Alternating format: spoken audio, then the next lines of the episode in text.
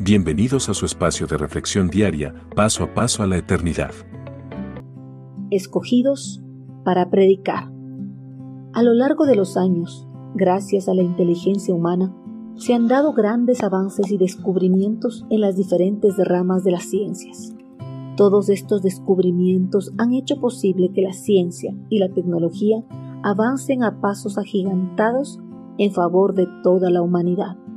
pese a que la inteligencia humana ha sido capaz de ir observando y descubriendo grandes y maravillosas cosas que han estado ocultas a lo largo de los tiempos,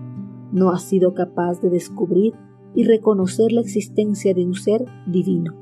que con su poder creó todas las cosas existentes en este mundo, a pesar de que Dios se lo ha ido revelando cada vez más.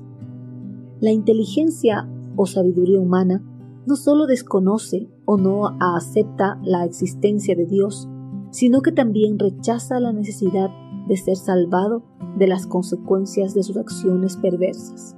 Dios constantemente ha tratado de revelar su existencia al hombre por medio de grandes y maravillosas señales, pero el hombre pese a esas señales y prodigios no ha utilizado su inteligencia o sabiduría para tratar de buscarlo, sino que en su lugar ha tratado de dar respuestas a esas señales milagrosas por medio de explicaciones rebuscadas y en ocasiones carentes de sentido. Porque para ellos la existencia de Dios y la necesidad de ser salvados de la condenación eterna es locura. Pero pese a la negativa de la inteligencia o sabiduría humana para buscarlo, Dios ha manifestado su poder en el corazón de personas consideradas no tan sabias para derramar su mensaje de fe y salvación, tal como nos da a conocer el apóstol Pablo. Puesto que el mundo no usó su sabiduría para reconocer a Dios donde Él ha mostrado su sabiduría, dispuso Dios en su bondad salvar por medio de su mensaje a los que tienen fe, aunque este mensaje parezca una tontería. Primera de Corintios 1:21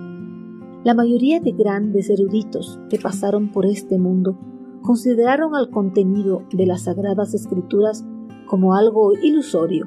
y a los que creían en ella como locos y carentes de sentido común. Esta creencia sobre los seguidores de Cristo se mantiene en la actualidad, pues muchas personas inconversas siguen creyendo que la Biblia es una fábula creada por fanáticos religiosos,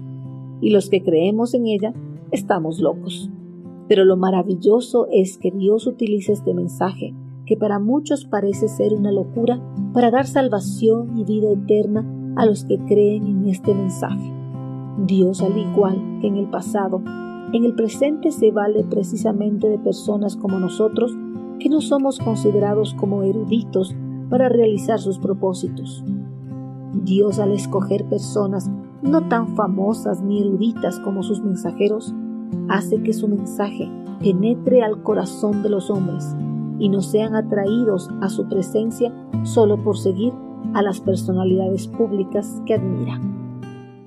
Envíenos sus sugerencias y comentarios a nuestro correo electrónico ministerio.jesusislife.net. Este programa es una producción de Jesus